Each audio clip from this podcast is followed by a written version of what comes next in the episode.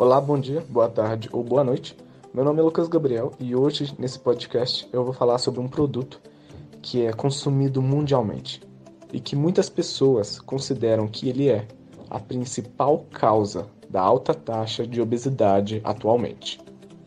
Hoje eu vou falar sobre a química do chocolate, essa guloseima que todos gostam. Só que antes da gente entender as ações e reações do chocolate no nosso organismo, nós temos que entender de onde ele vem, a matéria-prima do chocolate. Através de um senso comum, a maioria das pessoas sabe que é a matéria-prima do chocolate é o cacau. No entanto, não é todo o cacau que é usado nesse processo de fabricação. Na verdade, no interior do cacau é extraído as sementes, e estas são de fato a matéria-prima do chocolate. Elas são assadas, fermentadas e moídas em um processo de controle e automação de tempo e temperatura. Após isso, elas são torradas e incrementadas nelas produtos industriais. Futuramente, elas são transformadas em pó. E esse pó de cacau é considerado a base do que chamam de chocolate.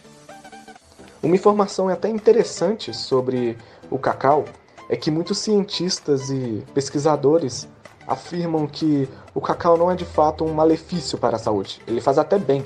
Muitos nutricionistas recomendam em dietas balanceadas a pequena ingestão de produtos com base no cacau. E pode acabar surgindo uma dúvida sobre isso, que é por que, que o chocolate faz tão mal, engorda e aumenta níveis que não deveria aumentar, e como que o cacau, que é a matéria-prima do chocolate, é até usado em algumas dietas. Na verdade, a resposta disso está na fabricação do chocolate, que embora o chocolate tenha base no cacau, ele não é 100% cacau. Ele na verdade não chega nem a 50%. Existe até uma regra que determina que para um produto ser considerado chocolate, ele tem que ter no mínimo 25% de cacau. Só que se a gente for analisar marcas famosas e até muitos tabletes de chocolate por aí, eles não chegam a ter nem 5% de cacau. Por isso, o chocolate tem a péssima fama de engordar as pessoas, embora o cacau não é tão malefício à saúde.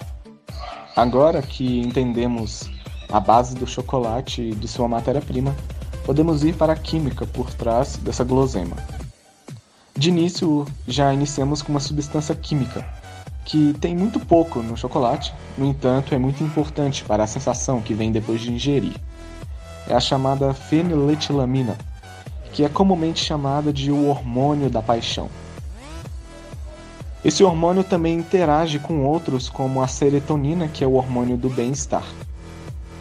Não existem viciados em chocolate.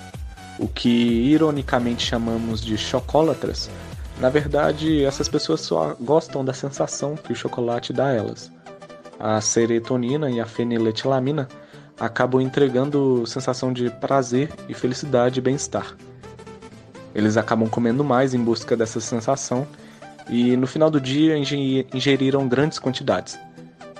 A gordura do chocolate acaba engordando eles. Agora falaremos um pouco mais sobre essa gordura do chocolate. A gordura do chocolate vem da manteiga do cacau e tem ácidos graxos, ou seja, menos riscos de elevar o chamado colesterol ruim, o LDL. Em comparação com a gordura da carne, a gordura do chocolate não faz tão mal. No entanto, é importante lembrar que tudo que está em excesso faz mal, e na maioria das vezes, quando alguém engorda por causa do chocolate, é porque esbanjou, é porque exagerou na quantidade que deveria comer. Outra substância que é importantíssima para a química do chocolate é a teobromina, que é uma substância que dá energia ao ingerir o chocolate. Ela também pode ser encontrada na cafeína.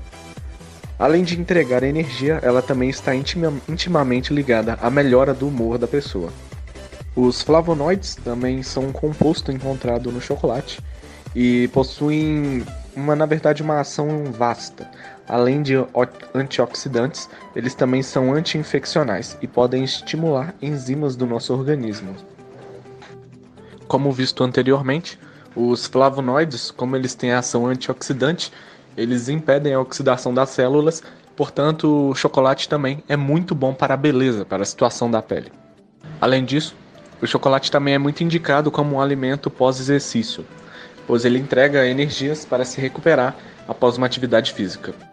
Contudo, acabaremos esse podcast com uma curiosidade, que vocês já devem saber, que é por isso que o chocolate amargo é mais saudável que o branco, pois o chocolate amargo possui mais quantidades de cacau que o chocolate branco. Muitas pessoas nem consideram o chocolate branco como um chocolate, pelo fato dele só ter a manteiga do cacau e leite. Esse foi o podcast de hoje. Obrigado por ouvir e até a próxima.